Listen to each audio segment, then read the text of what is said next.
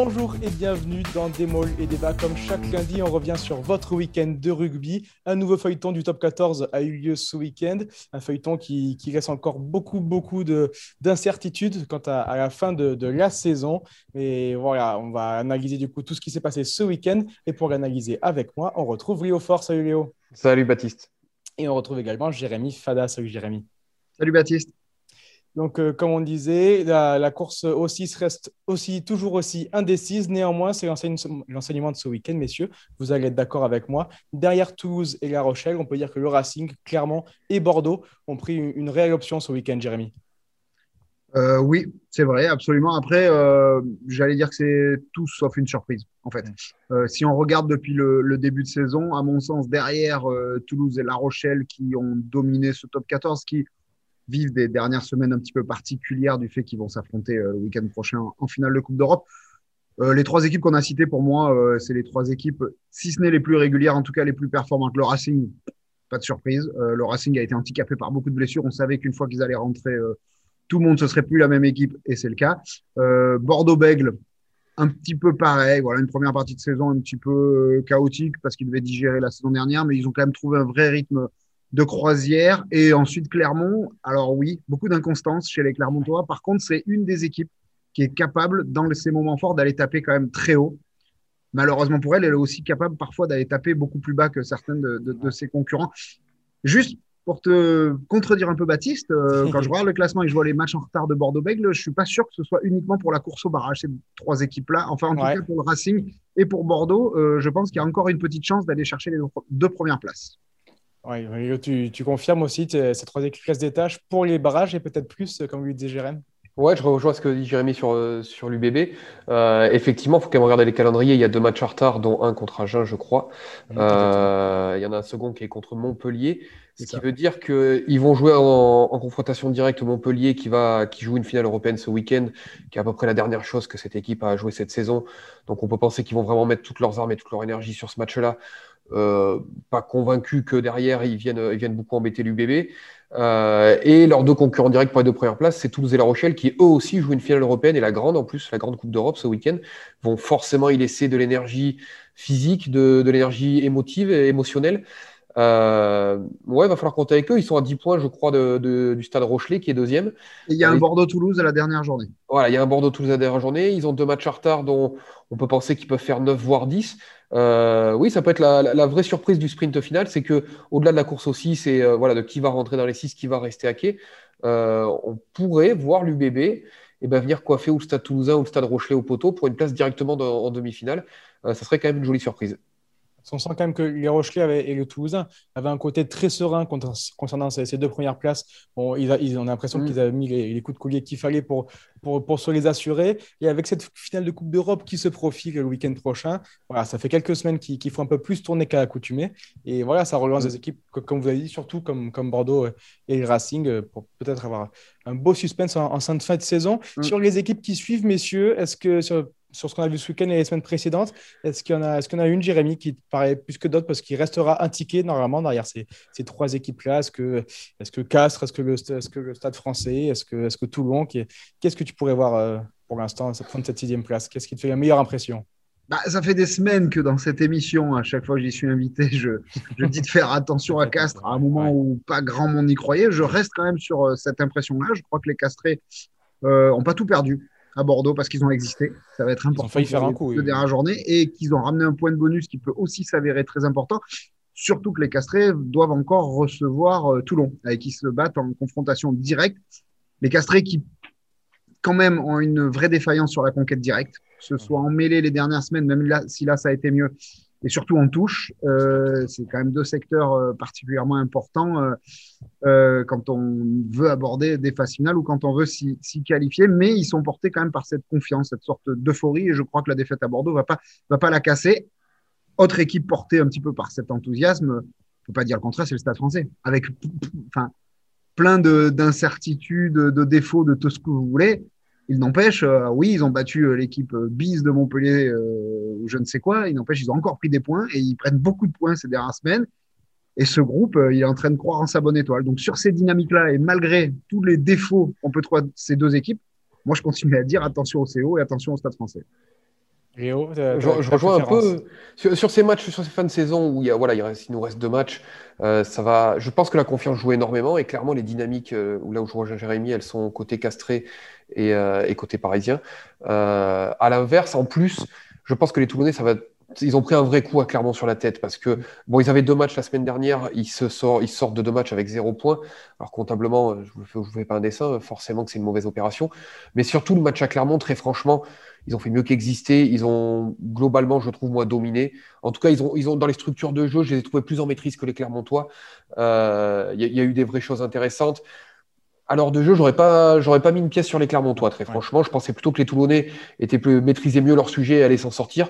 Ils ont payé physiquement aussi, je pense, sur la fin. Alors déjà, les Clermontois ont, plutôt bien fait une bonne, une bonne fin de match, ont été portés par Morgan Parra, qui a été euh, du grand Morgan Parra, qui vraiment aujourd'hui les porte. Mais je trouvais les, les, Toulonnais meilleurs et repartir de là avec zéro point.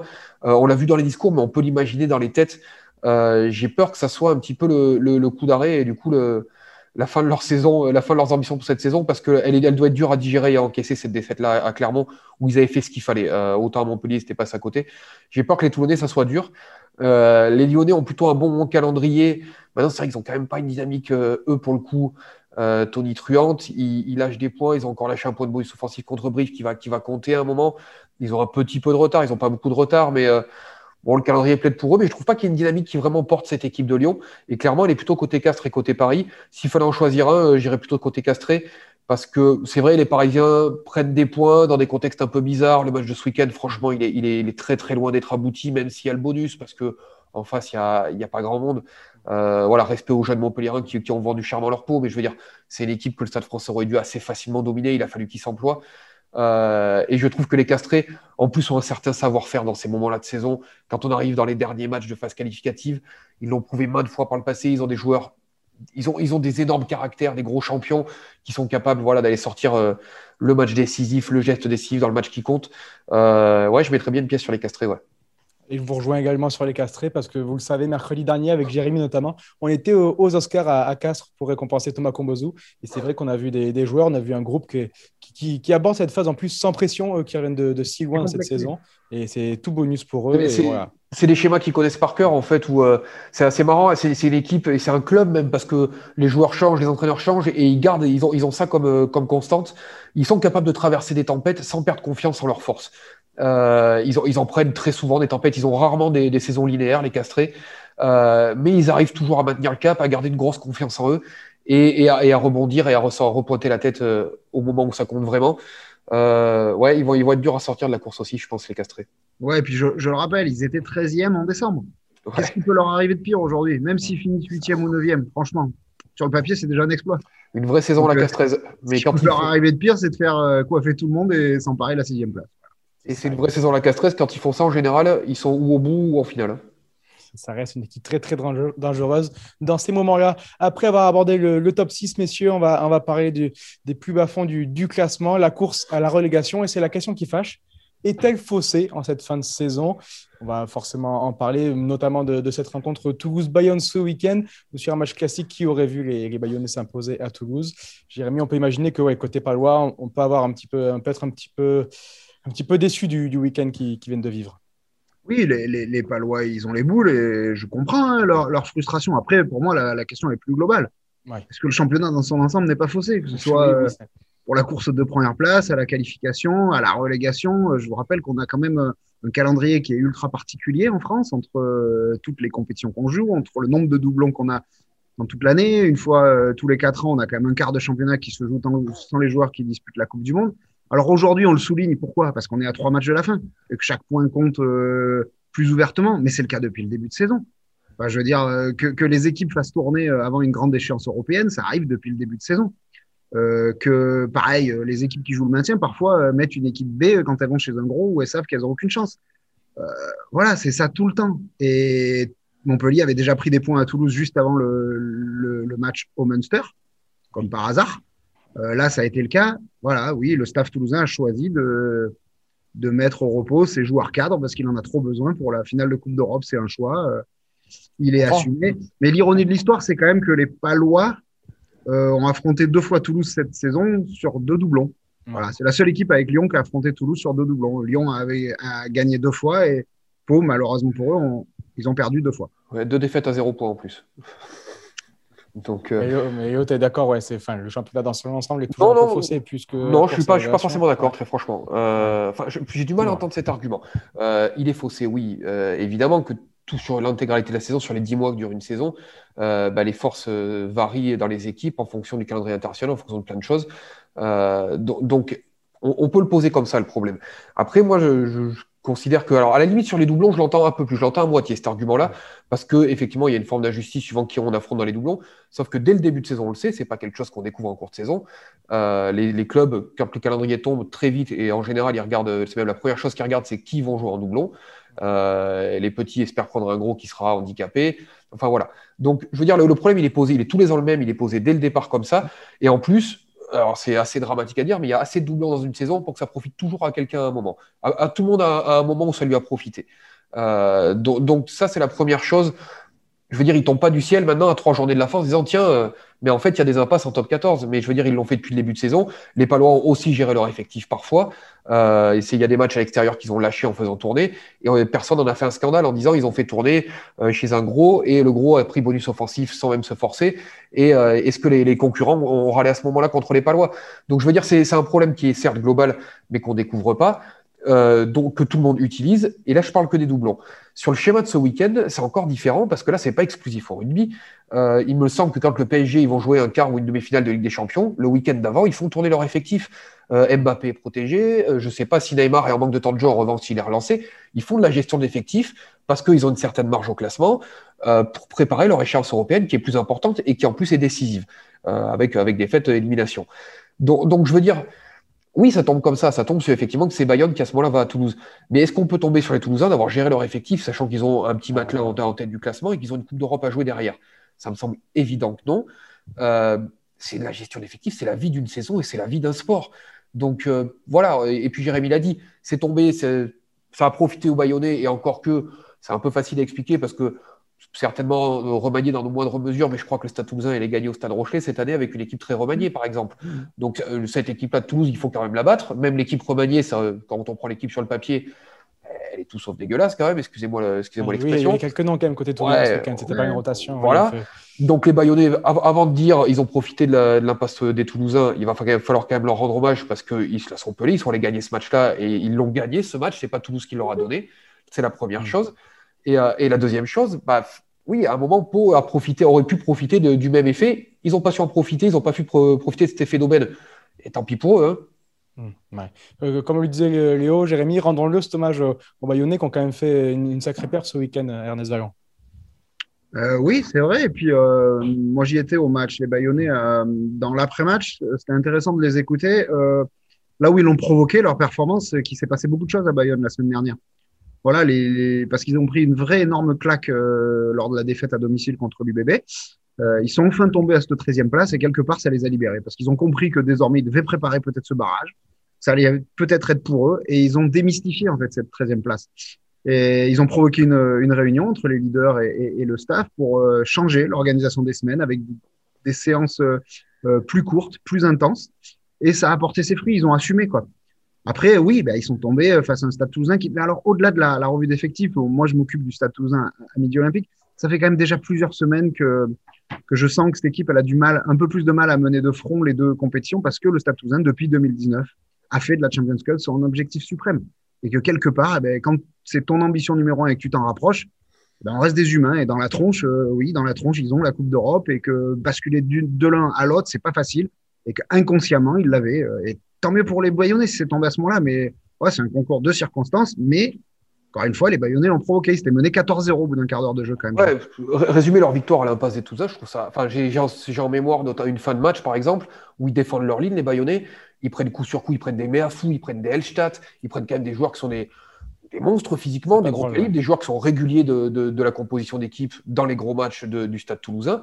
Euh, et ils la défendent, leur ligne, ils se bagarrent. Donc, à un moment, dire simplement Bayonne a gagné à Toulouse parce que les Toulousains ont fait l'impasse, euh, je trouve ça est très dur et même malhonnête, franchement. Hmm. C'est sûr, on ne l'a pas offert. Euh, ils n'ont pas volé non, non, ils sont allés la chercher.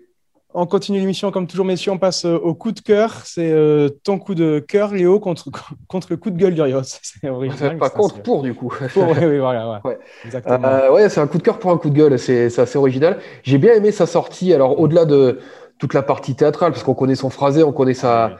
voilà, c'est toujours, il y a toujours un côté spectacle, les conférences de presse de, Christophe Furios. C'est un exercice qu'il maîtrise bien et c'est toujours sympa à regarder. Il y a un bon mot. Mais le fond m'a intéressé, cette idée que il n'y a pas un rugby, que tous les rugby se valent. Mmh. Euh, à aucun moment il dit le rugby de combat est supérieur au rugby de passe. Il dit simplement que tous les rugby ont une valeur, on, le, voit au chapitre, ont le droit d'exister. Euh, si on extrapole un petit peu son point de vue, parce qu'en fait, il le met dans un contexte bordelais qui a longtemps été habitué à, à ce rugby un petit peu vitesse, passe, beaucoup de choses comme ça, euh, avec une porte cliché derrière, parce qu'il faisait quand même pas ça, que, pas que ça les bordelais à l'époque. Mais bon, voilà, avec un rugby assez spectaculaire, et lui, il arrive euh, avec une méthode que je vais qualifier d'intermédiaire. C'est-à-dire qu'il n'est pas dans ce, cet ultra rugby, il n'est pas non plus dans le rugby de, combat et de solidarité qu'il a énormément prôné côté euh, Oyonnax et côté Castres. Il est vraiment lui aussi s'est adapté quand même à son territoire. Il a, fait un mix des deux. C'est la première chose. La deuxième, c'est si j'extrapole son propos, est-ce que le titre du Stade Toulousain 2019 a plus de valeur que le titre du CO 2018 Pour moi, il n'en a pas. Euh, pourtant, c'est deux équipes aux identités et aux, et profils très différents les Toulousains, effectivement, cette année-là, ont quelques attaquants assez, assez exceptionnels derrière, même s'il ne faut pas oublier quand même qu'ils commencent toujours par détruire devant, mais ça, c'est historique euh, chez les Toulousains. On retient toujours le jeu de main jeu de Toulousains, ça va très vite. Mm. Tous leurs titres depuis 25 ou 30 ans, c'est quand même d'abord devant qu'ils l'ont gagné. Mais voilà, on, est sur des équipes, et Castres, effectivement, qui renverse, si on se souvient bien, en 2018, euh, Toulouse à Ernest Vallon, euh, le Racing à Lyon et Montpellier en finale. Et à chaque fois, effectivement, c'est sur la solidarité, au courage. il y a, d'autres qualités, hein, avec des joueurs très importants à des postes clés, Cocotte à la mêlée, Wandapi est à l'ouverture, qui sont capables de se transcender sur des gros événements et puis d'insuffler vraiment ce côté combat. Pour moi, c'est deux titres qui se valent, c'est deux titres qui, ont, une valeur égale, avec des manières, des chemins différents empruntés pour les atteindre. Mais, mais il ne fait que dire ça, Urios. Et ça, je souscris complètement. Euh, il n'y a pas de. Il a pas le rugby euh, hémisphère sud où on a vu un match ce, week-end à 17 essais euh, qui, moi, personnellement, m'intéresse pas trop. Je comprends que ça puisse intéresser d'autres gens. Je comprends qu'il y ait des gens qui se soient éclatés devant, je crois que c'est Hurricane soit. Euh, moi, c'est un rugby qui ne m'intéresse pas, mais c'est personnel. Euh, pour moi, le rugby de, combat vaut largement ce match à 17 essais. Et il ne fait que dire ça, Christophe Furios. Donc, euh, moi, je souscris pleinement à ce propos-là, au-delà du côté théâtral de sa sortie. Voilà, on rappelle du coup cette sortie théâtrale ce week-end en conférence de presse, après qu'on lui ait dit qu'il avait gagné un match laborieux. Voilà, il explique simplement que ça fait partie du rugby. Mais le rugby est un sport de combat collectif, donc euh, effectivement, il y a de l'évitement, il y a du déplacement, mais il y a du combat, et le laborieux fait partie du combat. Enfin, c'est mm. absolument pas une insulte, c'est même une qualité dans le rugby, je pense. Exactement. Et on passe à ton coup de gueule, Léo. Euh, c'est une action qui a aussi beaucoup fait réagir ce week-end. C'est dans le match de samedi soir entre Clermont et Toulon.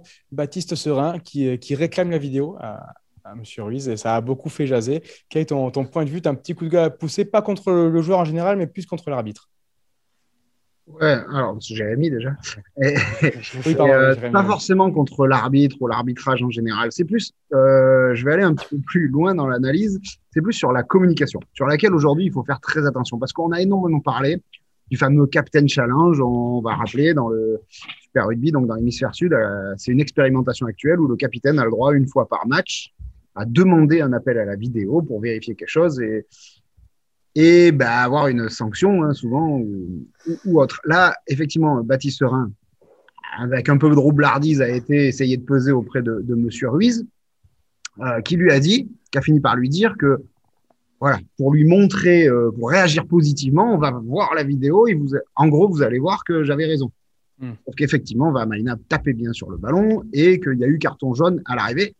La bonne décision a été prise. Sauf que en disant pour réagir positivement, Monsieur Ruiz, sur le coup, il oublie que, bah, que nous, on a le micro de Monsieur Ruiz, on l'entend dire, on l'entend dire ça, donc du style, euh, bon, ben, vous avez raison, Monsieur Serin, je vais aller vérifier. Et or, après, on a su après coup que l'action était déjà en train d'être vérifiée, que lui était au courant dans son oreillette par son arbitre vidéo, mais ça, nous, on ne pouvait pas l'entendre devant la télé. Hmm. Et aujourd'hui, c'est pour ça que, bien au-delà de la décision arbitrale, du protocole qu'il faut évidemment suivre, il faut faire vraiment très attention à la communication. Parce que le, message qu'on renvoie au grand public, parfois, il est faussé. Alors certes, il est symbolique, mais il est ultra important. Et aujourd'hui, le message que les téléspectateurs ont eu devant leur télé, c'est Baptiste Serin, il a été réclamé un truc, et Monsieur Ruiz, il a accédé à sa demande, or, il n'a pas le droit. Et ça, ça, on ne peut pas s'en satisfaire. Et Monsieur Ruiz, d'ailleurs, dans les colonnes aujourd'hui de Midi Olympique, il fait son meilleur culpa sur la communication. Il dit bien, le plus important, c'est que la bonne décision a été prise. Et effectivement, elle a été prise, mais elle pouvait l'être d'une autre manière, c'est-à-dire en suivant son appel, euh, enfin l'appel de l'arbitre vidéo, et en communication d'une autre manière avec euh, Baptiste Rhin, c'est-à-dire qu'il aurait dû lui dire, écoutez monsieur, voilà, repartez à deux mètres, vous êtes capitaine, mais c'est ma décision, je dois la prendre. Hmm. Euh, si je suis en communication avec l'arbitre vidéo, voilà, c'est juste, encore une fois, c'est du symbole la communication, mais dans le rugby d'aujourd'hui et avec des micros partout, c'est très important. D'accord, très bien, Jérémy. Le message est passé. On conclut cette émission comme toujours avec euh, le prono. On n'a pas eu de mal à vous sortir euh, une affiche du week-end prochain. La finale de la Champions Cup franco-française entre Toulouse et La Rochelle, samedi 17h45. Ça fait déjà plusieurs semaines qu'on en parle, même dans cette émission, monsieur. Ça elle, arrive, elle, pointe le bout de son nez. Alors, hum, Léo, quel est, ton, point de vue? Est-ce que tu dégages un, favori? Est-ce que les choses ont changé en trois semaines depuis les, demi-finales? Où, on le rappelle, c'était surtout La Rochelle qui nous a fait une grosse, grosse impression en, dominant le Leinster bah ouais, c'est eux qui avaient fait l'exploit du week-end et qui avaient vraiment impressionné. Et bizarrement, euh, les bookmakers, nos amis euh, par ailleurs, ont, dégagé un favori parce que Toulouse est assez nettement favori. Mhm. Euh, et, je me mouillerai sur l'outsider. Sur euh, ils m'ont impressionné ces Rochelais vraiment contre le Leinster. Ils m'ont impressionné dans la dimension physique et je pense que pour battre le Stade Toulousain, il n'y a pas le choix. Il faut au moins rivaliser dans la dimension physique. Je crois que s'il y a une équipe capable de le faire, c'est bien La Rochelle. Euh, je trouve aussi que le Stade Toulousain, quand il est au moins matché dans le physique, peut quand même perdre des structures de jeu et, c'est ce qu'essaieront de faire les Rochelais. Euh, je les trouve très en place, je les trouve surtout très décomplexés, ces Rochelais. ce statut qu'ils avaient en demi-finale contre le Leinster, alors, ils affirmaient des ambitions. Ils n'étaient pas là pour dire on est content d'être là. Ils, étaient, ils affirmaient on veut aller au bout et au final, on veut gagner. Euh, c'est une chose, mais ils étaient clairement pas favoris. La manière dont ils ont renversé euh, le Leinster et renversé dans, dans, les deux sens, parce qu'ils étaient, ils étaient outsiders et en plus le scénario de match, ça débutait plutôt mal pour eux, m'a franchement impressionné. Je les trouve très en place dans leur structure de jeu. Ils sont très durs de, c'est très dur de les en sortir. voilà, ils s'appuient sur quelques gros porteurs de balles, ça, mais les Toulousains aussi en face. Mais c'est vrai qu'Aldritz, Kelton, ces joueurs-là, Bourgarit, sont quand même des éléments importants et impressionnants. Et puis, je sais pas, je trouve qu'il y, a un côté décomplexé dans cette équipe euh, qui effectivement a envie d'aller au bout mais n'a rien à perdre. Euh, il n'y a, rien d'affirmatif, mais, mais s'il fallait mettre une pièce, je tenterais bien le coup sur, euh, sur les Rochelais. Jérémy, ton avis Est-ce que, est -ce que ces Rochelais, toi qui suis le Stade Toulousain, est-ce que ces, ces Rochelais sont peut-être les, mieux armés pour les renverser? Ah si, oui, sur le papier, aujourd'hui, je pense que la Rochelle est l'équipe la mieux armée pour répondre aux défis physiques. Euh, du paquet d'avant euh, toulousain qui, pour moi, n'a pas d'égal à l'heure actuelle en Europe, hormis La Rochelle. Mm. Euh, donc ça, c'est clair. Bon, ce serait plus sympa pour moi de bosser dans la victoire. Donc, je vais mettre un petit avantage au Toulousain. Je vois vraiment quelque chose de très serré. Comme ça avait été le cas, et pourtant avec des équipes un peu bis, parce que c'était en période internationale, le, dernier La Rochelle-Toulouse, on avait eu un combat, notamment au niveau de cette densité physique incroyable, avec une intensité incroyable à La Rochelle, qui avait fini par tourner par, euh, pour Toulouse. Euh, je donne un tout petit avantage parce qu'il me semble, euh, La Rochelle aujourd'hui a, quelque chose de très. c'est marrant, ils ont battu le Leinster en demi-finale. Et je trouve qu'ils ont quelque chose de très presque anglo-saxon dans leur structure de jeu, etc. qui me rappelle vraiment le, le, le, Leinster ou le Saracens des, grandes heures. Et si Toulouse arrive à dominer justement physiquement, enfin si Toulouse, ou, au moins si ces deux équipes arrivent à s'annihiler physiquement devant, j'ai le sentiment que Toulouse a peut-être une ou deux euh, pièces en plus à mettre euh, au niveau de l'animation euh, ensuite. C'est ce qui avait fait la différence en championnat avec cet essai sur une inspiration, etc. la seule petite question que j'ai, pour tout, je crois vraiment que l'absence de Julien Marchand aujourd'hui peut énormément peser. Et plus que l'absence de Julien Marchand, c'est l'absence de Peato Movaca sur le banc. C'est qu'aujourd'hui, la formule de Julien Marchand, qui est à son sommet en ce moment, qui jouait 55 minutes au Munster pardon, ou à Clermont, et qu'après vous prenez dans la tronche euh, Movaca, qui est également excellent ces dernières semaines pendant 25 minutes, c'était terrible pour les adversaires. Et aujourd'hui, en termes justement de densité physique, j'ai peur que ça manque un tout petit peu aux Toulousains. Il n'empêche, à l'arrivée, je, je, je, mets un petit avantage aux Toulousains qui, qui en plus sont, sont prêts pour être champions d'Europe, ils le veulent tellement. Ce qui paraît assez clair, c'est que c'est marrant parce qu'on voit, euh, des super joueurs partout dans les lignes arrière. Je ne suis pas convaincu qu'on assiste à un immense spectacle dans le sens euh, mouvement et vitesse. ils, vont se faire une guerre terrible. ils vont chercher l'un et l'autre à prendre l'ascendant dans le combat. Et allez, pendant au moins la première mi-temps, voire la première heure, je pense on va avoir une intensité. Alors moi, on en parlait tout à l'heure sur mon coup de cœur. Moi, ça me plaît. Je pense que ça va d'abord jouer dans l'intensité et le combat. Et après, il y en a un qui craquera et, on aura un peu plus de mouvement. Mais, mais j'imagine vraiment un match comme ça, ouais. très, très, très, très, intense. D'ailleurs, en parlant de physique, mais on va parler des trois quarts. Je, vous, je vous conseille de suivre, à mon avis, le duel Pitaaki Levani Botia, euh, le 2 numéro 12, qui va être, à mon avis, une des vraies clés de ce match et qui va être colossal. Mais colossal. Ça peut cogner fort, ouais. Ah ouais c'est sûr. C'est sûr. Bon, vous voyez, hein, même nous, on est, on est très, très, très, très indécis pour cette finale ce week-end. Léo donne un léger avantage au Rochelet, Jérémy un, un léger avantage au Toulousain. Ce qui est sûr, c'est qu'on va vivre un, beau moment de rugby ce week-end, samedi à 17h45. Alors voilà, pour voir toutes les analyses sur ce match, forcément, on va en faire des caisses vendredi dans votre journal Midi Olympique, mais également tout au long de la semaine sur vos sites en, en continu, rugbyrama et midiolympique.fr. Restez connectés et bonne semaine à tous. Au revoir. Bonne semaine. Ciao.